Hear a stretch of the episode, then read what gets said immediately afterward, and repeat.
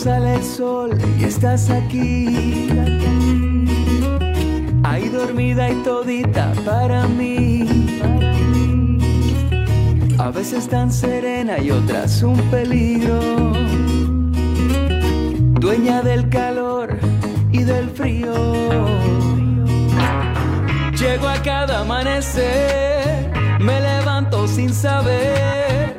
Dime quién es la mujer va a despertar. Hoy estoy tocando el cielo.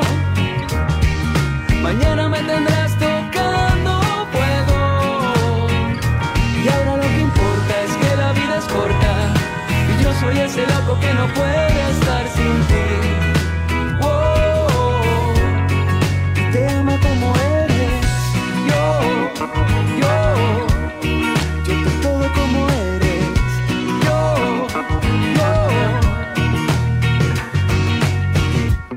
Veces pretendes que no eres mía. Pero luego acabas con mi agonía. No tengo manera de descifrarte. Pero no me queda otra más que adorarte. Llego a cada anochecer y me acuesto sin saber. Dime quién es la mujer que me va a abrazar. Hoy estoy tocando el cielo. Mañana me Aire fresco, tu mañana motivada.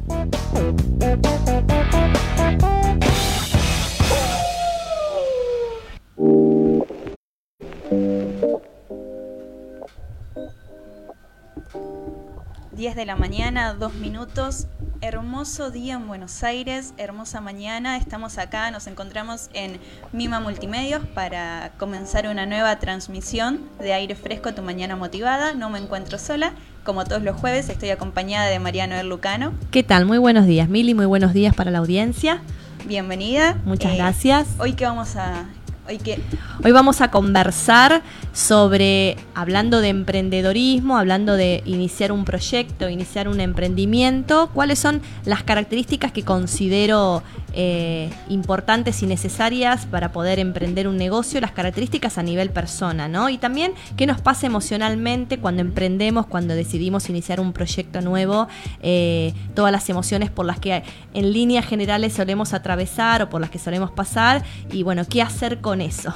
Al hacer un proyecto nuestro, nosotros somos eh, nuestro propio jefe, como se dice en muchos lados. Las emociones juegan un rol importantísimo porque somos nosotros los, los encargados de. Totalmente, somos los protagonistas, los artífices, los responsables, somos todo, hasta que después uno arma un equipo, ¿no? Pero, pero sí, somos como vos dijiste bien recién, Mili, somos nuestro propio jefe, bueno, y un montón de otras cosas más sobre las que vamos a estar conversando hoy a lo largo del programa. Y tengo una, una duda que a veces se me cruza, para que después eh, la pienses y nos respondas. Eh, trabajar desde casa, ser tu propio jefe, ¿está sobrevalorado o no está sobrevalorado? Porque a veces termina siendo muy... tiene muchos beneficios como también tiene muchas, no sé si contras o mucho más trabajo. Totalmente. Bueno, como todo, como todo eh, lo que uno elija va a tener una parte de pro y una parte de contras, obviamente. Hay que ver en la balanza qué es lo que pesa más, ¿no? Eh, trabajar en la propia. A ver, hay dos cosas en las que estás hablando, que estás mencionando vos importantes para destacar. Por un lado, ser el propio jefe, por otro lado, trabajar en la casa de uno, ¿no? Eh, y acá ya entramos bien en tema y, para hablar de una de las características que yo considero fundamentales, que es ser muy disciplinado, ¿no? Ser muy disciplinado a la hora de llevar adelante un, un proyecto y un emprendimiento. No importa si lo haces en, un, en, un, en una oficina, eh, en un cowork, hoy que se utilizan tanto estos espacios en común que uno alquila quizás por hora, por día, por semana, eh, o trabajando en tu propia casa. No importa cuál sea el lugar, sino que eh, uno pueda ser ordenado, disciplinado, eh, tener, digamos, ciertos objetivos ya medianamente definidos para poder llevarlos a cabo, porque lo que en líneas generales suele suceder cuando uno trabaja desde la casa es que justamente por estar en casa a veces hay posibilidad de que, de que uno se, de, a ver, se distraiga o se diversifique más, ¿no? Entonces, por ejemplo, voy a decir un ejemplo cotidiano, uno puede estar haciendo algo en la computadora y de pronto se acuerda que, se, que había puesto ropa a lavar, entonces se levanta y saca la ropa o, o bueno, o recuerda que tiene que ir a hacer alguna compra o vino, no sé, eh, eh, alguien a arreglar algo dentro del hogar. Bueno, este tipo de cosas que, obviamente pueden suceder estando en el hogar, estando en una oficina no suceden, es importante de alguna manera eh, saber cómo manejarlas, ¿no? Para que si la elección o si la posibilidad es la de trabajar en casa, que sea algo beneficioso y que no sea un obstáculo, que quedarse en el hogar no termine siendo un obstáculo que entorpezca la labor.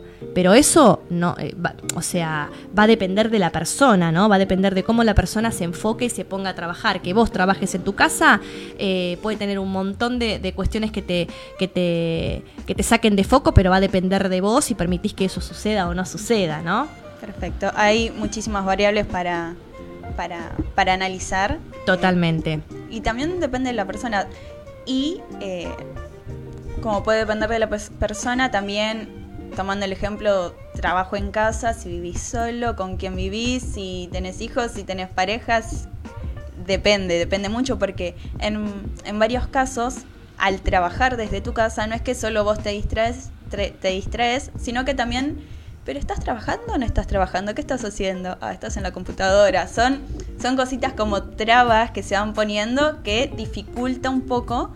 Eh, no sé si lo dificulta o no, o yo lo hice eh, mucho tiempo y sentí que no, no es tan productivo como, eh, sé yo, algún trabajo eh, normal eh, en relación de dependencia. Sonrío porque me parece súper interesante lo que estás diciendo, ya que lo que estás planteando, ya que es muy común escuchar que, bueno, claro, estás en tu casa, entonces no estás trabajando, como si trabajar solo fuera o solo digamos, eh, trabajar solo, eh, representar el hecho de salir de tu hogar, cumplir un horario determinado, fichar, estar en una oficina. Por ahí hay gente que está ocho horas en una oficina, de las cuales solamente fue productiva una hora, ¿no? Por eso, hay una cuestión acá social y cultural con respecto a que, al, al hecho de trabajar y al contexto laboral. Cuándo estás trabajando, cuándo no estás trabajando y cuál es el mejor contexto o no para trabajar, ¿no? Hay muchas creencias que en este caso son, a mi criterio, bastante obsoletas, ¿no? Eh, y esto también lo, he escuchado en, pacientes míos, en clientes míos de coaching, y me ha pasado a mí también, cuando por ahí conocidos míos o, quizás miembros de mi familia me han dicho, ah, hoy qué hiciste? Y estuve trabajando. ¿Qué? ¿Estuviste en el consultorio? Pues yo tengo mi consultorio, mi oficina, pero también a veces me quedo trabajando desde mi casa. Y digo, no, no, estuve en casa. Ah, no estuviste trabajando. No, no, estuve 10 horas frente a la computadora, armando programas, talleres, diseñando eh, propuestas, presupuestos, lo que fuera. Em, pero bueno, hay como, hay como toda una concepción de que si estás frente a la computadora, no necesariamente estás trabajando y mucho menos si estás en tu casa. Por eso digo, es una creencia eh, social y cultural que está como instaurada, que está igualmente cambiando, pero todavía hay mucha gente que piensa que trabajar es solamente eh, estar afuera de tu casa, puntualmente estar en una oficina, puntualmente cubrir un, cumplir un horario, puntualmente fichar, ¿no? Y eh, como mencionabas, el tema de, bueno, me quedo en casa armando proyectos, armando tal, tal, tal, 10 horas adelante la computadora. No parece trabajo para muchos, pero a veces son los días que más terminada, más cansada terminás. Totalmente, totalmente. Sí, por eso me, mencionaba y, comparaba esto de atenti, porque hay mucha gente, eh, hay mucha gente que no, pero hay mucha gente en determinados trabajos o en determinados puestos de trabajo que por ahí sí cumplen ocho horas, pero de esas ocho horas solamente fueron productivas una o dos, porque el resto estuvieron haciendo un montón de pavadas o se levantaron o esto, lo otro, fueron al baño, vinieron, comieron, hablaron con uno, hablaron con otro, y, pero no estuvieron trabajando. Y quizás cuando uno está frente a la computadora, eh, solo, eh, por ahí en otro contexto, en su casa, bueno, quizás puede ser mucho más productivo. Esto igualmente tiene que ver con la persona, ¿no? Estoy generalizando además, pero bueno, eh, no minimicemos y no subestimemos el contexto, o sea, esto de que si estoy en casa no estoy trabajando, o el hecho de estar frente a la computadora, si estoy en la computadora no estoy trabajando y solamente estoy en las redes sociales paveando, ¿no? Bueno, hay un montón de creencias, ¿no? Que, que está bueno empezar a revisarlas y, y- y quizás romper ciertos mitos o paradigmas sobre estas creencias que claramente nos limitan y no nos permiten eh, enfocarnos en lo que queremos, ¿no? Y, hablándoles directa y específicamente en esta ocasión a los emprendedores, a los que ya están emprendiendo o a los que quieren hacerlo, bueno, eh, vamos a entrar bien en el tema, me parece fundamental eh, tener claro eh, qué es lo que uno quiere lograr, cuáles son los objetivos que uno se propone y cómo uno eh, se los plantea para poder llevarlos a cabo, para poder ejecutarlos, ¿no? Entonces, en dónde voy a trabajar, cuántas horas voy a trabajar, de qué manera voy a trabajar. Hay personas, Mili, que pueden trabajar en su casa perfectamente, no se desconcentran, aprovechan mucho el tiempo, son sumamente productivos. Y hay gente que a mí me ha dicho, no, yo necesito vestirme y salir de casa porque en casa me distraigo. Eh, entonces, no hay una fórmula que le funcione a todos. Acá lo que importa es que cada uno pueda encontrar cuál es la fórmula que a cada uno le funciona, ¿no? A qué es lo que a cada uno le sirve y en, y en qué eh, contexto cada persona se siente más productiva, ¿no? Si hay gente a la que le funciona más salir de su casa y por ahí alquilar una oficina, como mencionaba recién, ir a estos espacios de cowork que hoy están tan en boga, ¿no? Bueno, perfecto. Eh, entonces va por ahí. Y yo, en lo personal, si, si tengo que contar algo personal, a mí me funciona un montón quedarme, eh, o, bueno, o en mi oficina sola, eh, o, en mi, o en mi casa, eh, pero fundamentalmente recalco esto de no tener personas alrededor que me distraen. O sea, yo cuando trabajo, cuando armo algún taller, alguna capacitación que tengo que dar, trabajo sin música, trabajo sin televisión, trabajo sin gente al lado. O sea, porque a mí me funciona eso, porque Sí. de esa manera me concentro y puedo ser más productiva. No me, no me serviría a mí ir a un cowork, pero a ver, lo digo desde mi experiencia personal y de haber registrado esto, entonces eh, en función de lo que registro que me sirve y que no me sirve, bueno, voy por lo que potencia mi trabajo, obviamente. Pero por eso esto es importante, que uno se conozca bien cuáles son las características que cada uno tiene a la hora de trabajar y qué es lo más eh, funcional y lo que a uno le, le entorpece el trabajo, la productividad. Cuando uno es más, más productivo, como Totalmente. decías. Eh, y esto va muy, entra como anillo al dedo para, para los emprendedores, porque una vez cuando apenas arrancás, eh, mayormente arrancás desde casa, Sí, en la mayoría de los casos. ¿no? Entonces ir viendo, ir probando, ir viendo distintas cosas para decir, bueno, quiero arrancar, bueno, puedo arrancar desde casa, pero mi meta, como funciona más de determinada, por ejemplo, funciona entre gente eh, socializando, viendo otras ideas, quiero ir, bueno, ir poniendo esos pequeños, eh, pequeñas metas para poder, eh, en base a conocerse uno, ir eh, desarrollando el, el ambiente que más, más le gusta.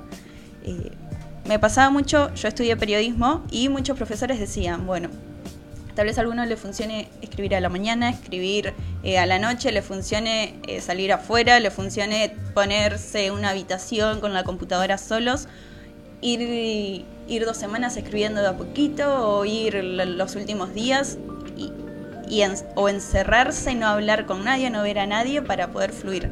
Todos somos distintos, todos funcionamos. Lo, lo ideal, lo primordial, como vos muy bien decías, es conocerse, conocerse para poder eh, encontrar el, lo mayor, lo- el mejor potencial de uno. Totalmente. Conocerse es fundamental y por conocerse estamos hablando de que uno pueda registrar cuáles son sus características, tanto las, eh, las positivas, digamos, eh, y cuáles son las quizás las debilidades de uno o las características, eh, no sé si decirle negativas, pero bueno, las que por ahí no- nos entorpecen, ¿no? Porque cuando registramos esto sabemos cómo o podemos ya tener un paso adelante eh, para ver cómo nos conviene manejarnos, ¿no? Yo, por ejemplo, siempre comento eh, lo que a mí personalmente me pasa con la, con la energía, ¿sí? Em, porque también está esto de hay que trabajar ocho horas, ¿no? Entonces, ocho horas es lo que corresponde. A ver, ocho horas es el horario estandarizado a nivel eh, trabajo en relación de dependencia. Pero cuando uno es independiente, cuando uno es emprendedor, la cantidad de horas de trabajo ya no es las ocho horas reglamentarias por, eh, por consenso, ¿no? O por, por, sí, por ley. Entonces, eh, pareciera que si uno no cumple esas ocho horas, eh, estoy igualmente generalizando, no está trabajando.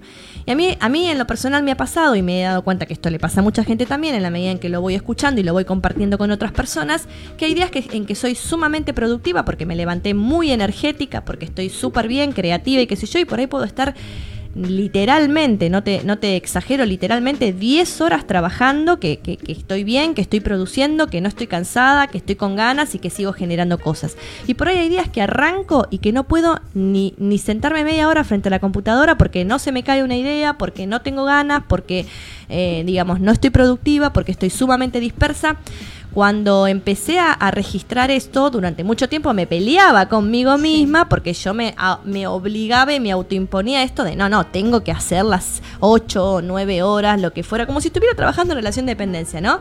Cuando empecé a darme cuenta que no va por ahí la cosa, aclaro que yo siempre trabajé de manera independiente, ¿no es cierto? Siempre trabajé eh, de manera, eh, digamos, armando mis propios proyectos, ¿no? Emprendi emprendiendo, quiero decir empecé como a, amigarme con, con mi, mi, energía, con mi energía que no es estable en el sentido de productividad, y, y, dije, bueno, a ver, los días que me levanto con todo, voy a laburar, voy a trabajar la cantidad de horas que ese día me dé, eh, digamos, eh, en, cuanto, en cuanto a las ganas y, y, digamos, y la concentración. Y el día que no estoy productiva, en vez de estar cinco horas frente a la computadora perdiendo tiempo y después frustrándome porque no hice nada más que perder tiempo, me lo voy a tomar para descansar o para hacer otras cosas por ahí, trámites quizás personales, eh, cosa de no desaprovechar el día, pero tampoco forzar algo que no está saliendo. Yo estoy hablando también de cuestiones que tienen que ver con la creatividad, ¿no? Hay sí. días que uno está mucho más creativo que otros y puntualmente mi trabajo requiere de tener mucha creatividad.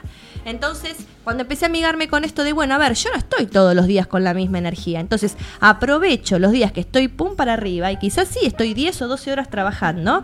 Y los días que no me levanté así, bueno, no me voy a pelear con eso. Haré lo mínimo indispensable o haré cuestiones, me dedicaré más a cuestiones que son administrativas, si querés, que no requieren de tener que estar eh, creando o produciendo tanto, sino que son más en piloto automático. No me peleo con eso, lo hago y eh, me, enfoco, digamos, en en capitalizar los días en que estoy como mucho más productiva. Me, me explico, ¿no? Sí, sí, sí. Y aprovechando, eh, en base a lo que vos decís, eh, como vos tenés tu página web, uh -huh. tenés tus redes, hay muchos emprendedores que también utilizan las redes para difusión. Totalmente. Ya sea para escribir, para eh, vender o mostrar sus productos y demás. En muchos talleres para emprendedores te dicen bueno, si querés, bueno, si querés vender algo, mostrar tu producto, no lo encares 100% a la venta. Conta alguna historia, conta sí, algo. Sí, totalmente. Esto de aprovechar los días que tengo creatividad, que puedo producir, uh -huh. hay muchas eh, aplicaciones sí. que te, como que vos la configurás sí. para poder, bueno, hoy aprovecho que estoy con todas las luces. Escribo tres, cuatro cosas y las programo para que salgan en la semana. Totalmente. Si hay un día que no que estoy en blanco, bueno, tengo material guardadito para, bueno, para estos casos. Está, está bueno poder aprovechar y eh, en muchos casos de los emprendedores decir, bueno, hoy estoy con todas las luces, pero no sé qué hacer hoy. Hoy ya tengo todo, todo listo. Bueno, aprovechando eso, en la semana, ¿qué querés hacer? ¿Querés hacer algún posteo o otra cosa sin, sin función en las redes, bueno, aprovechá para tener material guardadito o algunas piezas eh, bajo la manga para, bueno, suplantar los días que estás en blanco. Totalmente, sí, eh, las aplicaciones, como vos mencionaste, son buenísimas justamente para programar, por, por, esto que estamos mencionando, porque tenemos días más, menos productivos y también para organizarnos, ¿no? Armar un calendario de lo que voy a postear. Las redes son maravillosas y las sabemos utilizar, ¿no es cierto? No es lo mismo igualmente vender productos que vender servicios, pero más allá de lo que uno venda, o mejor dicho, a lo que uno se dedique, las redes eh, son una, digamos, una vidriera importantísima. Lo, eh, lo que es importante también es ver bien cómo usarlas. Entonces, si yo voy a tener redes eh, que son específicas para uso laboral, para difundir lo que estoy eh, vendiendo, eh, es importante, como vos decís, tener un orden, tener una planificación y que el posteo eh, y los diferentes posteos tengan un sentido, tengan una coherencia, tengan una integración, ¿no es cierto? No es postear lo que se me ocurre, digamos, de manera espontánea, más allá de que está muy bien la espontaneidad, pero digo, tiene que haber una planificación y una coherencia sobre lo que estoy mostrando esto que vos recién decías, contar una historia, lo que hoy se está denominando el storytelling, que hay tantas capacitaciones sobre esto. Eh, ¿A qué apunta esto del, storytelling o de contar una historia? A, poder llegar a, movilizar a la gente desde lo emocional y, que la gente no, sienta que uno está vendiéndole algo, sino que uno le está contando eh, una historia en torno a eso que se le está ofreciendo, ¿no? Justamente para lograr la empatía eh, con ese cliente o potencial cliente, justamente para lograr movilizarlo emocionalmente, para llegar a tocar cuestiones que tengan que ver con identificación. Ah, bueno, yo escucho esto que le pasó a esta persona, bueno, me siento identificada con esto, me gusta. Em, ya no se trata solo de vender un producto o un servicio, sino justamente de, vender toda una historia que tiene que ver con ese producto y con ese servicio, ¿no? La gente se engancha hoy mucho más con eso. Entonces, es una estrategia de marketing que, a mi criterio está buenísima y que, que es mucho más humana, ¿no? Sí. Eh, podés encontrar eh, el humano del otro lado del producto o servicio. Y Actualmente hay muchos, muchos cursos, muchos talleres de en base a esto de, bueno, cómo postear en redes, cómo vender en redes, sin vender, muchos te, sí, exactamente. dicen cómo vender sin, sin vender. Con este furor de redes sociales, más que nada Instagram, en un emprendedor, ¿qué porcentaje deberían tener las redes y qué porcentaje debería tener el emprendimiento fuera de las redes, tu difusión fuera o tu trabajo fuera de, Internet? Yo voy a responder a tu pregunta de manera general, después eh, habría que ver caso por caso eh, y digamos eh, si estamos hablando de un producto, o de un servicio, porque insisto mucho en la diferencia. No es lo mismo vender productos que en las redes funcionan muy bien, en líneas generales, que vender servicios, ¿no? Que las redes son más para difundirlos que para venderlos. Y, lo digo desde mi conocimiento personal, por mi experiencia personal, como también de las por, la, experiencia de las personas con las que vengo trabajando, porque yo trabajo mucho con emprendedores, ¿sí? Entonces, eh, creo que, y estoy convencida en realidad, que, que, es importante apalancar las dos patas en líneas generales, ¿no? Eh, apalancar eh, toda la difusión online, todo lo que tenga que ver con las redes, en paralelo a la difusión offline.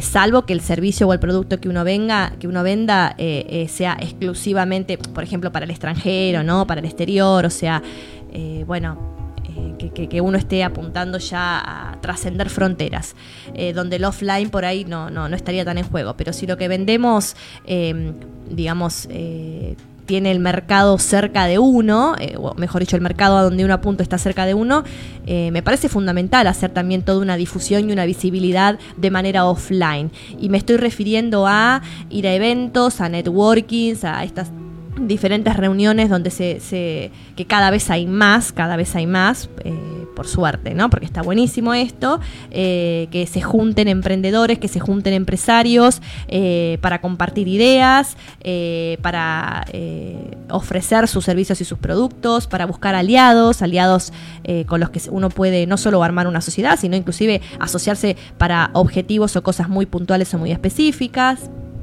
Eh, bueno, eh, me parece que trabajar en paralelo todo el eje online y el eje offline es, es fundamental. O sea, quedarse solo con los posteos en las redes y yo creo que eh, tiene sabor a poco cuando hoy hay tantos medios y tantos canales. Eso no quiere decir que uno tiene que hacer todo porque te vuelves loco y porque tampoco sirve, te diversificás, pero poder seleccionar. bueno, a ver, por ejemplo, ¿no?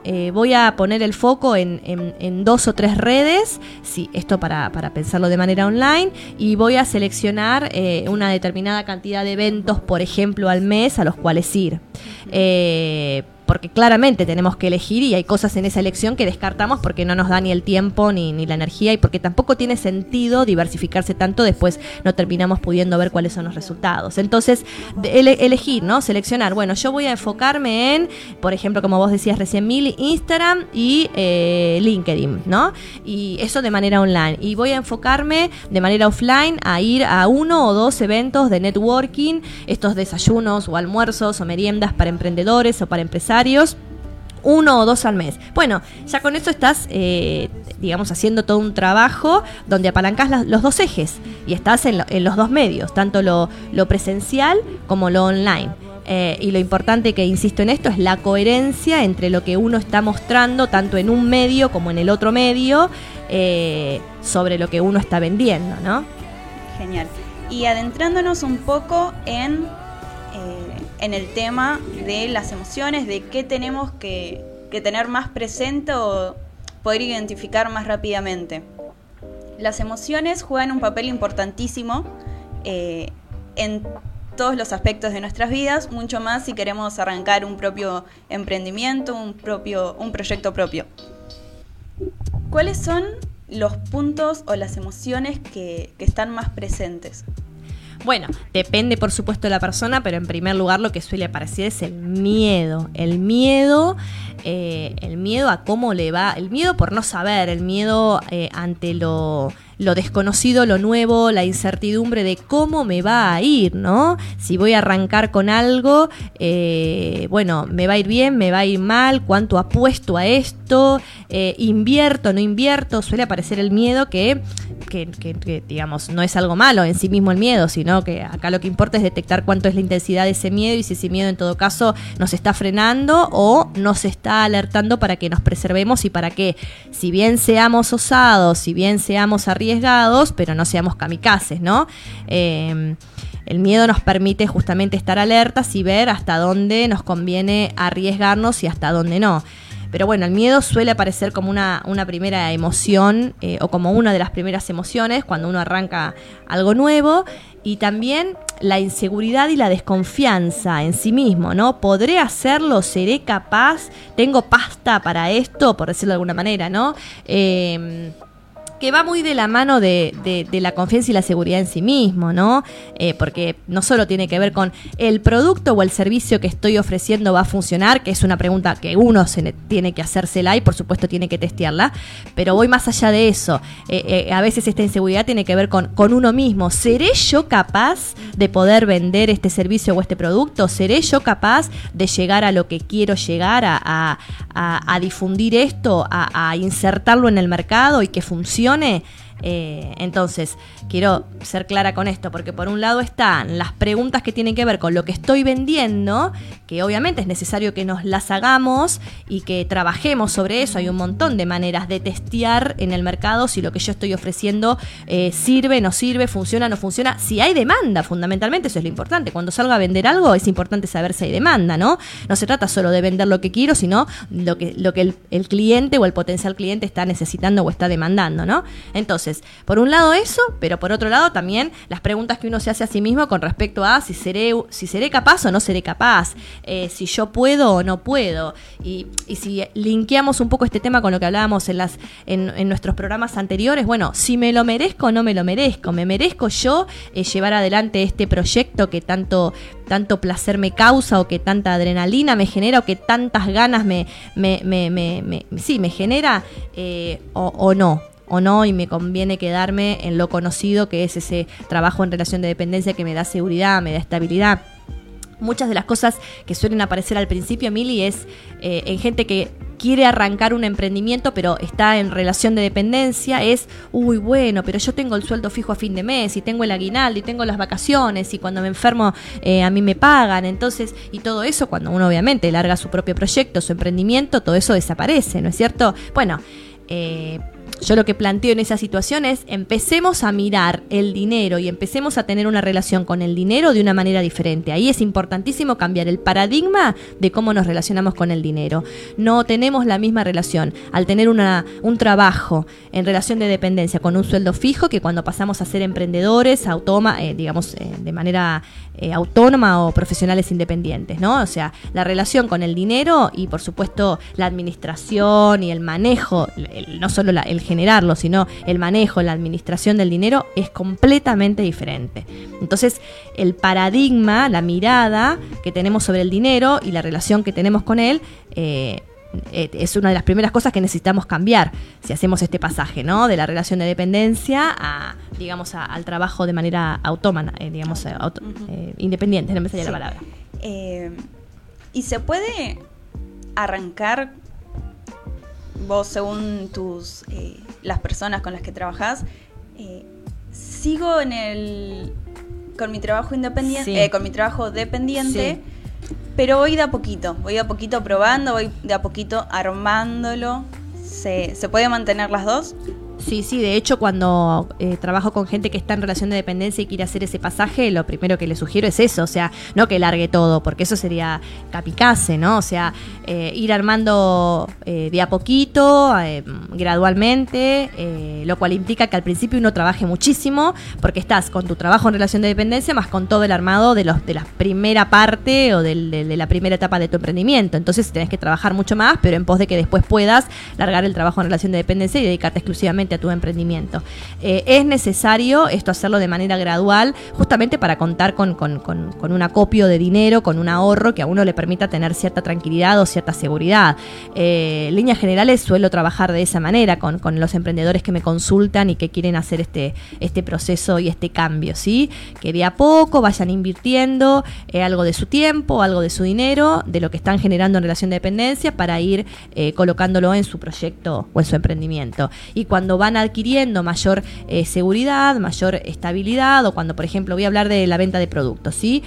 Eh, si, si, si estás armando, no sé, zapatos, y tenés una- un trabajo en relación de dependencia, pero querés salir a vender zapatos. Bueno, empezá a diseñarlos, empezá a vender, y cuando vendas uno, cuando vendas dos, cuando vendas tres, o sea, cuando empieces a, hacerte más conocido con tu marca, eh, cuando empieces a, tener mucho más demanda eh, en tus productos, ¿no? Bueno, ahí vas a ir haciendo los cálculos y vas a ir viendo que llega un momento en que ya sí podés la- largar, dejar, abandonar tu, tu- o cerrar un ciclo de tu trabajo en relación de dependencia. Pero eso es importante que se haga de manera gradual, planificado, ¿sí? Eh, y con mucha conciencia de, digamos, de todas las cosas que uno necesita ir dejando para poder ir avanzando. Perfecto. Y con respecto al planificado, al armado del proyecto del emprendimiento, Sí, ¿hasta qué punto tenemos que armar, eh, ver todos los detalles, ver todos los puntos a tratar? ¿Y hasta qué punto es, bueno, no lo tenés todo terminado, no tenés la idea totalmente eh, en conclusión, pero lanzate igual? Ah, ¿En qué punto? Un poquito de esto, un poquito de aquello. Me parece re interesante lo que estás planteando porque ayer justo estaba trabajando con una cliente de coaching que me decía, no sé para dónde voy, eh, yo necesito tener eh, la... eh, digamos como el resultado final o la luz al final del camino, por decirlo de alguna manera, para poder lanzarme, ¿no? Eh, y yo lo que le planteaba es, no, justamente, es importante tener una dirección, tener una mínima idea de hacia dónde quiero ir, pero el resultado final viene justamente después de, de- de empezar a caminar y de empezar a avanzar en ese proceso, ¿no? Entonces, eh, lo, lo fundamental es definir al principio qué es lo que uno quiere hacer en cuanto a qué es lo que te gusta, qué es lo que te apasiona, qué es lo que te encanta. Y eso, que parece una pavadita, eh, lleva mucho tiempo de trabajo. Hay gente que por ahí lo puede definir más rápidamente, pero en, en líneas generales suele, suele llevar tiempo, ¿sí? Eh, porque tiene que ver con un montón de cuestiones que, que son hasta personales, ¿no? Definir qué es lo que uno quiere hacer que es lo que a uno realmente le, le- moviliza y le apasiona. Ahora, eh, una vez que eso ya está más o menos definido, y digo más o menos porque eso en el camino también va cambiando, yo puedo empezar vendiendo, tenía una cliente que arrancó vendiendo justamente zapatos, eh, pero exclusivamente estiletos, y a partir del año y el año y medio empezó a como ampliar eh, su mercado y se dio cuenta que la, cosa no iba solo por el lado de los estiletos, sino que también empezó a hacer sandalias con otro estilo. Entonces, bueno, a ver, quizás si yo hablaba con ella hace tres años y me, me iba a decir, no, toda la vida voy a hacer estiletos. Y hoy mira para atrás y dice, no, no, cuando empecé a ampliar el mercado y me di cuenta que no iba solo por el lado de los estiletos, bueno, me empezó a ir mejor. Bueno, eso habla de que eh, cuando el, el negocio va creciendo, cuando uno va conociendo más a su a su potencial cliente o a su cliente ideal, al target al que apunta, vas también definiendo y vas ampliando o no, o vas cerrando lo que vas ofreciendo, ¿no? Como que lo vas delimitando, le vas dando otra forma. Eh, no, no, no estamos hablando de algo estanco que no se modifica. Es moldeable y es se va armando en el proceso, en el, en el camino. Pero es importante tener mínimamente una dirección para no ir a tontas y a, y a- y, digamos, eh, y a ciegas en el camino, ¿no? Ahora, el ejemplo que yo traía recién con respecto a mi cliente de coaching, eh, esto de eh, pretender tener ya resuelto el final del camino es eh, algo completamente utópico y, muy idealista y, a veces termina siendo un, obstáculo o una excusa que uno se pone para no avanzar, ¿no? Eh, tener una dirección no quiere decir tener completamente definido todo el camino. De hecho, el camino se va armando y se va haciendo en, el andar mismo, ¿no? Está genial el, el ejemplo que trajiste de tu clienta de que empezaron con un estilo nomás de zapato. Exacto. Imagínate si en su comienzo hubiese sido al revés, que, que ella hubiese arrancado con 15 variedades de zapatos. Sí. No, no daba basto y probablemente al poco tiempo ella iba a decir, no, no, no me alcanza ni el tiempo ni... Muchas veces nos pasa de, bueno, quiero arrancar y arrancamos con todo y estoy acá, acá, acá, acá y nos sobrecargamos. Está bueno el ejemplo porque, bueno, podemos ver de que querés tener, para continuar con, la historia, querés tener una zapatería, que hay cantidad de zapatos y de todos los estilos. Buenísimo, arranca por uno. Después le vas sumando otro. Totalmente, porque si no, como vos decías recién, Mili, cuando uno se diversifica, no solo no da abasto, sino que además confunde al, al público, ¿no? Entonces, eh, si no nos dedicamos solo a una cosa, ya sea producto, ya sea servicio, eh, eh, que, puede pasar, ¿no? Que no, que digo, como en este caso, ¿no? Que uno, que esta cliente no vende solo estiletos, está bien. Em, pero lo importante es decir, bueno, ¿cuáles son mis dos o mis tres ejes principales como unidad de negocio, ¿no es cierto? Ah, insisto, producto, servicio. en esto, en esto sí da lo mismo lo que quiero decir. Eh, saber que voy a hacer eje en dos o tres para no confundir al público, justamente para que, el, que la audiencia o el target al que yo apunto eh, sepa que eh, son dos o tres cosas las que hago y no 500, ¿no? Porque eso va a, hablar de mi especialización y del tiempo que yo le puedo dedicar a esas dos o tres cosas. Si hago 500, probablemente las voy a hacer a medias, voy a abarcar a, demasiados, a demasiado público y, muy diverso y eso justamente me confunde, me hace perder tiempo y, también confunde al público al que quiero llegar. Entonces, y, justamente lo estoy diciendo yo que soy una persona que no me dedico a una sola cosa, yo obviamente o solamente hago servicios, pero Dentro de los servicios que ofrezco son varios los que ofrezco, ¿sí? Desde mis diferentes profesiones, pero bueno, siempre trato de hacer como el eje en, dos o tres eh, para poder llegar al, potencial cliente, para poder ser claro y para que esas personas entiendan lo que estoy ofreciendo y, que vean si eso es lo que están ellos necesitando o lo que quieren eh, trabajar. Genial. Y eh, ya hablamos de las emociones que para arrancar a uno le pueden llegar a generar, ya sea miedo, ya sea duda, ya sea eh, incertidumbre de no saber qué va a pasar.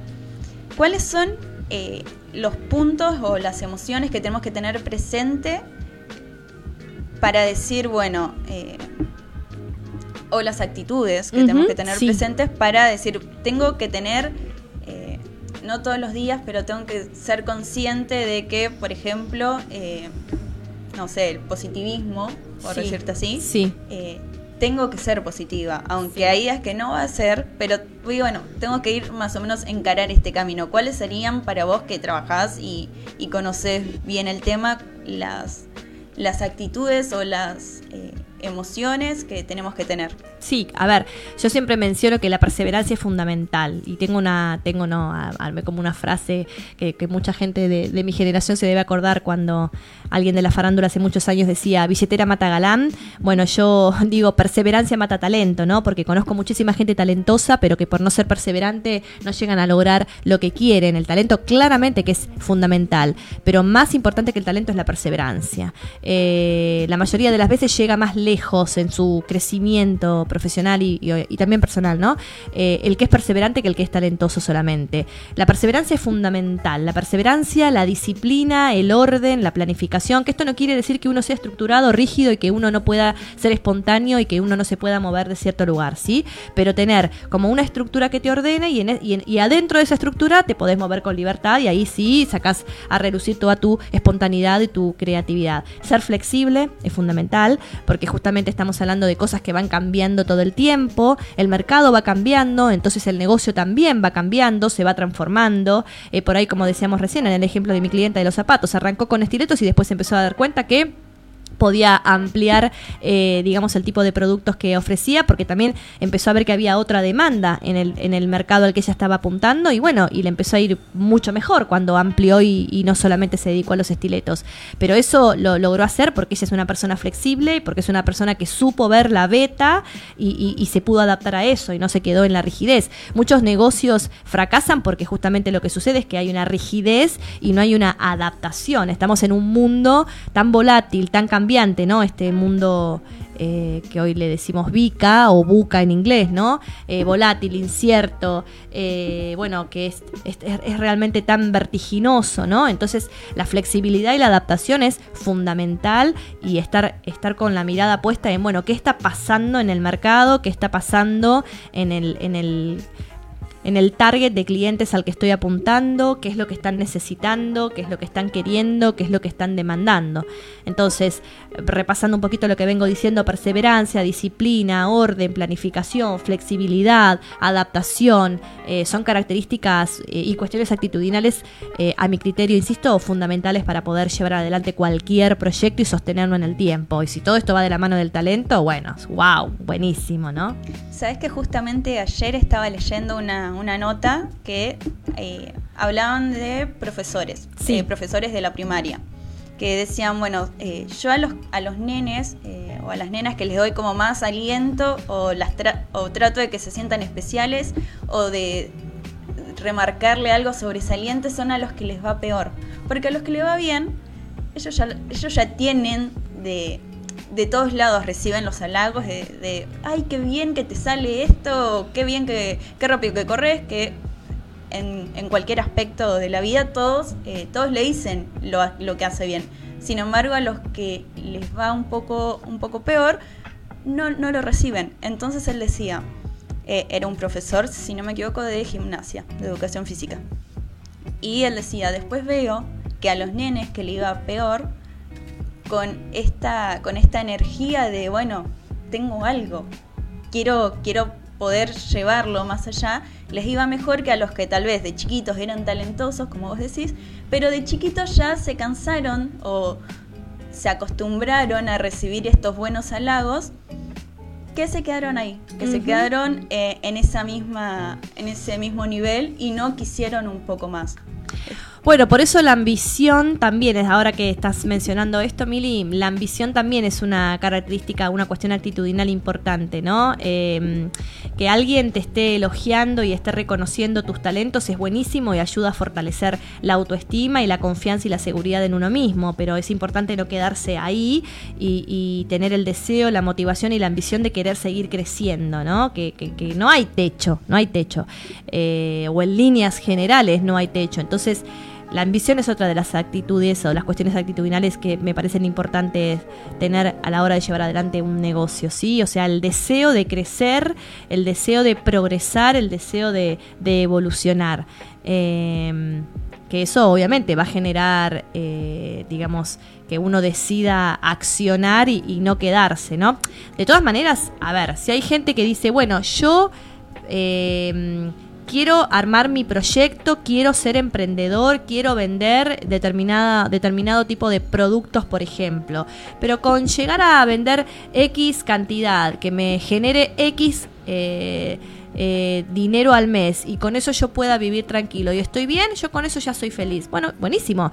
Eh, una de las preguntas que yo siempre hago cuando arranco con los emprendedores a trabajar en, los programas de coaching y de consultoría son, bueno, ¿qué tipo qué tipo de, de, de, negocio querés llevar adelante y ahí no me estoy refiriendo al producto o servicio sino eh, hasta dónde tenés ganas de crecer, ¿no? Porque esto es muy personal y por supuesto es muy eh, respetable, ¿no? Hay gente que quiere armar el mega emporio, la mega empresa, trascender fronteras, llegar a facturar una determinada cantidad al año, eh, bueno, eh, llegar a ser sumamente reconocido por diferentes eh, personalidades eh, o en diferentes lugares. Y hay gente que no. Y hay gente que armó su local a la calle y, con eso está bien y está contento y llega a pagar las cuentas y está feliz y no, no le interesa salir en, en, ningún medio o ni trascender fronteras ni, ni llegar a facturar más de determinada cantidad de dinero al año. Bueno, esto es una pregunta, me parece fundamental hacerse, ¿no? Eh, que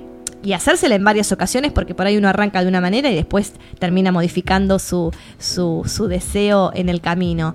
Pero medianamente tener una idea y esto tiene que ver con la ambición y el deseo de crecimiento, medianamente tener una idea de hasta dónde quiero ir, ¿no? Me acuerdo que cuando empecé a trabajar con yo como, como ¿no? Cuando, como, como alumna, cuando me empecé a capacitar con una coach, eh, ella lo que mm, con una coach y con una mentora, lo que me planteaba era, bueno, ¿qué tipo de eh, eh, empresaria querés ser? Porque mi planteo era yo soy emprendedora y quiero ser empresaria. Bueno, ¿qué tipo de empresaria querés ser? ¿Querés ser una empresaria que tenga la mega empresa eh, con determinada cantidad de gente trabajando para vos, facturando determinada cantidad de plata al año? Bueno, o, no, o querés tener algo más chico, pero que a vos te dé tranquilidad y que te haga sentir bien y que te permita disfrutar también del tiempo con tu familia. Bueno, estas son preguntas que parecen pavadas, pero son fundamentales porque hablan de la calidad de vida que uno quiere tener también, ¿no? Eh, no es lo mismo el que se dedica a 7 por 24 y es feliz con eso, o el que quiere lograr un equilibrio entre el trabajo y, su familia o sus, vínculos afectivos. Eh, bueno, es importante poder tomarnos el tiempo para pensar estas cosas y para poder eh, respondernos a estas preguntas que también hablan de qué tipo de negocio voy a llevar adelante y de qué manera, ¿no? Y colocar un lapso de tiempo eh, sirve decir, bueno, yo quiero tener mi local acá a cinco años o acá a dos años es fundamental plantear objetivos con tiempos. Y dentro de los tiempos tenemos el corto, el mediano y el largo plazo, ¿sí? Eh, más allá de que esto es ajustable, pero bueno, yo cuando pienso en un corto plazo estoy pensando en tres, seis meses, cuando estoy pensando en un mediano plazo estoy pensando en un par de años y cuando estoy pensando en un largo plazo, hoy, con un mundo tan cambiante, estoy pensando en no más de cinco años. Quizás hace un tiempo atrás, cuando pensaba en un largo plazo, pensaba en diez años, pero hoy está todo tan vertiginosamente cambiando. El largo plazo lo pienso como cinco años, no mucho más que eso, ¿no?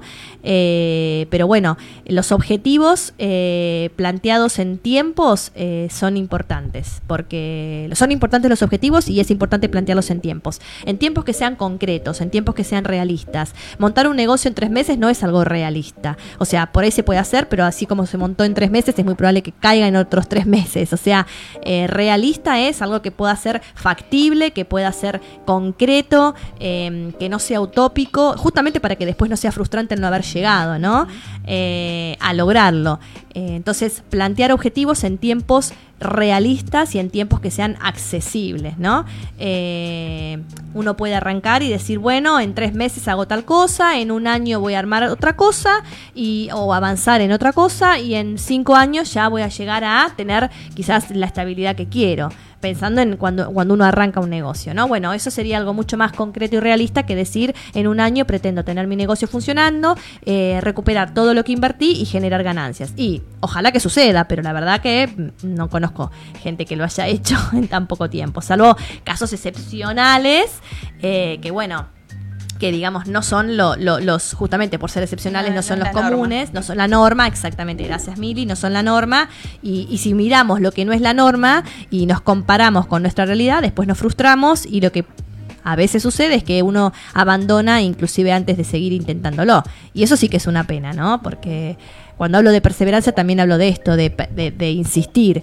No de una manera necia, ¿eh? no es que me caí 10 veces y voy a insistir por el mismo camino. No, no, no. Me caí 10 veces y voy a probar otros caminos, pero voy a probar si a mí realmente me apasiona lo que estoy queriendo hacer, si me moviliza lo que estoy queriendo hacer. Por eso, fíjate que nombro mucho la palabra pasión porque también me parece una cuestión importantísima, ¿no? La, pasión por lo que quiero. O sea, que, lo que quiero hacer eh, realmente me, me sensibilice y me movilice tanto, tanto, tanto, que me encante tanto, que más allá de las adversidades y los obstáculos que se presenten en el camino, eh, yo vaya por ello porque quiero, porque me gusta. Y para los emprendedores que eh, están arrancando o tal vez todavía no se lanzaron, ¿cuáles son eh, tal vez los puntos más comunes, los puntos negativos más comunes que vos puedes ahora aconsejarles y decir, bueno, les va a pasar algunos días que, como dijimos anteriormente, tal vez estén en blanco, tal vez no funcionen, tal vez no, no produzcan trabajo, pero tranquilos, van a tener días que sí. Eso es común, eso pasa, no, no se alarmen, no se desesperen cuando pase. ¿Cuáles son los otros puntos para estar atentos? Para decir, bueno, me está pasando esto que no me copa, pero es normal, ya va a pasar. Bueno, justamente porque eh, esto que estás planteando tiene que ver con la estabilidad, ¿no? Y lograr estabilidad en el negocio es una de las cosas que más tiempo lleva. Por eso es importante en cualquier negocio, más, menos, ¿no es cierto? Insisto que estoy generalizando y no estoy hablando de, un, de, un, de algo puntual. Eh, ni de un servicio ni de un producto puntual. Pero hablando en líneas generales, lograr la estabilidad lleva un tiempo y esto es importante tenerlo en cuenta. Entonces, eh, poder, eh, no, por eso la perseverancia y la disciplina son fundamentales, justamente porque como no hay estabilidad desde el principio y eso lleva un tiempo, es, es, una de las cosas que tiende a desmotivar y que tiende a que la gente quiera abandonar el, digamos, el barco, ¿no? Entonces, poder ver cuando quizás no hay trabajo, no hay tanto volumen de trabajo, yo siempre digo, cuando no hay trabajo es cuando uno más tiene que trabajar.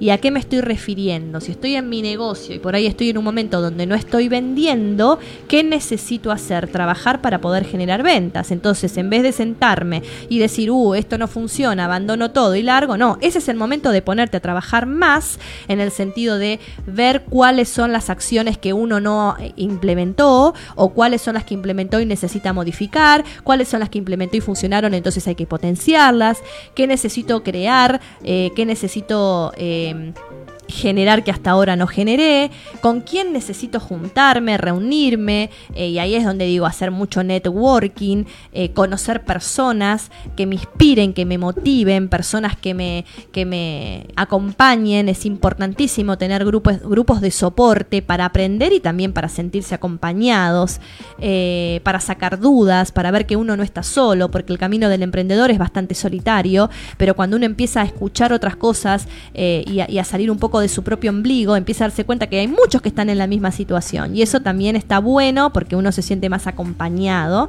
y, aprendemos también de esa manera. Entonces, eh, estas son las diferentes cosas que me parecen importantes llevar a cabo, ¿no? O sea, más allá de que estemos trabajando solos, eh, reunirnos con otros que están viviendo situaciones diferentes, ¿no? Eh, buscar lo que nos inspira, buscar lo que nos moviliza, buscar que lo que nos motiva, eh, hablando de positivismo, como vos mencionabas hace un ratito, buscar eh, gente que tenga esa actitud, ¿no? Que más allá de las adversidades, que, que, vaya para adelante, eh, que no, que si se cayó, que se levante, o sea, no, que se quede cinco años en el piso llorando por la mala suerte que le tocó, ¿no? Y lo digo entre comillas, esto de la mala suerte que le tocó. No, me levanto y veo qué es lo que tengo que hacer, me levanto y veo qué es lo que tengo que modificar, me levanto y veo qué es lo que tengo que reforzar, y si tengo que recalcular y cambiar la dirección, bueno, eh, veo cómo lo hago, veo hacia dónde voy, pero esto es fundamental. Genial. ¿Y vos, eh, las mentorías que haces, tenés un consultorio... Eh, un, consultorio físico y a la vez también haces, por ejemplo, eh, online. Exactamente, yo tengo mi, consultorio en mi oficina, que es mi base, que es desde, desde donde opero, eh, pero también trabajo de manera online, por Skype, o sea, utilizo muchísimo la tecnología porque no trabajo solamente con gente, si bien yo estoy situada en Capital Federal, en la zona de San Telmo, no trabajo solamente con gente de acá, sino que trabajo con gente que está por ahí en el interior o con gente de afuera, entonces eso lo hacemos de manera online, por Skype, eh, a veces por videollamada de WhatsApp, o sea, utilizo todo lo que esté a mi alcance a nivel tecnológico que sume y que ayude. Eh, y de esta manera llevo adelante estos programas de, coaching, de, consultoría y de mentoría para acompañar a, los emprendedores o, a las personas que, necesiten hacer un cambio, porque por ahí no, necesariamente se trata de emprendedores puntualmente, pero sí gente que está en relación de dependencia, pero quiere hacer algún cambio y entonces lo que necesita es trabajar sobre todas estas cuestiones que permiten generar esos cambios y generar esas transformaciones. Y estas cuestiones son todo lo que venimos conversando, las emociones, las cuestiones actitudinales, todo aquello que nos ayuda y todo aquello que nos entorpece, poder tener un registro de eso, ver qué necesito potenciar, ver qué necesito atenuar para poder llevar adelante eh, el proyecto que desee y para poder cumplir el, objetivo que, deseo y, no postergarlo. Buenísimo. ¿Y cómo ¿Cómo se pueden comunicar con vos los oyentes? Se pueden comunicar conmigo de diferentes formas. En primer lugar voy a dejar mi, mi, celular de contacto, que es el 114-939-7918. 114-939-7918. También está mi sitio donde pueden eh, llenar un formulario de contacto, que es www.marianoellucano.com. Y en las redes estoy eh, posteando prácticamente el mismo contenido, un poco adaptado a cada red, pero estoy en todas las redes en, LinkedIn como María Noel Lucano, en, en, Facebook estoy en el perfil de María Noel Lucano también y la fanpage que es MNL Consultora, en Twitter también, MNL Consultora y en Instagram como María Noel Lucano. Siempre estoy posteando eh, contenido a nivel historias, como hablábamos al principio, trabajando y conversando sobre estos temas y por supuesto, bueno, registros sobre fotos y, material sobre los trabajos que vengo haciendo, ¿no? Pues no solo con mis clientes particulares, sino también con los talleres y las capacitaciones que doy en las empresas. Estás aprovechando a full todas las, todas las vías de comunicación. Todas las vías de comunicación que, que, me parecen eh, súper potables y, y bueno, y hay que sacarles el jugo. Está buenísimo. Genial, buenísimo. Muchísimas gracias por, por todo el aporte que siempre nos traes, por toda la información. Y eh, espero que haya emprendedores del otro lado a los que, que hayan tomado nota para, ver todos los puntos, los tips que, diste en esta hora. Los que no pudieron tomar o los que se perdieron algún puntito, eh, nos pueden volver a escuchar en www.mimamultimedios.com, en Spotify. está Mima Multimedios que suben el, el programa eh, grabado acá. O nos pueden volver a ver en Mima Multimedios en Facebook que está el vivo de la programación, así que si les faltó eh, algún tip a anotar, eh, pueden volver a verlo o si tienen algún conocido emprendedor que crean que la información les puede venir, eh, les puede servir y les puede ser útil, también compártanlo, que nos ayuda muchísimo la difusión y pretendemos también que sea útil para, para ustedes. Ya se está terminando el programa, 10.56 pasó volando. Pasó volando y es increíble cuando, digamos, cuando no es increíble en realidad, cuando, cuando estamos hablando de algo que nos interesa, digamos, se pasa, se pasa rápido, estamos entretenidos. Y, y, hay muchos emprendedores por todos lados y está bueno reforzar estas ideas y está bueno poder poder dar una mano desde, desde nuestro lado. Sin duda, claro que sí. Sí, sí, y, y potenciar esto, ¿no? De que, de que digamos, eh, el, emprendedorismo está buenísimo cuando uno realmente tiene ganas de hacer algo eh, y no se anima y bueno, saber que somos muchos los que estamos en esta situación eh, y, que bueno, es importante tener una amplia red de contactos, de gente como decías recién que nos contenga, pero también que nos acompañe, que nos asesore, que nos ayude, que nos capacite, eso es fundamental. Para cualquier emprendedor eso es fundamental. Como, como ahora está la, la, publicidad de una marca de gaseosas, no estás solo, sea la, sea la situación en la que estés, no estás solo, hay muchas personas pasando por la misma situación o también personas que ya la pasaron y te pueden dar una mano. Está bueno poder vincularse con, con personas que compartan o el mismo emprendimiento o, o la misma movida, podríamos decirle. Totalmente, sí, sí, coincido 100% con vos. Genial. Ya estamos en los últimos minutitos, en los últimos segunditos del programa. Quiero mencionar que hoy es 14 de noviembre, Día Mundial por la Concientización de la Diabetes. Ajá, mira Está bueno poder tener conciencia y poder hacerse estudios para tener presente esta enfermedad, ya sea, se puede eh, podemos tenerla por, por herencia, si la tuvieron nuestros tíos, padres, hermanos, abuelos también por el tema de la obesidad, del sedentarismo, está bueno poder hacerse un estudio para, para poder tratarla. Eh, es una de las enfermedades que más muerte está causando. Un millón y medio de personas murieron a causa de la diabetes y hay millones más que padecen de la enfermedad.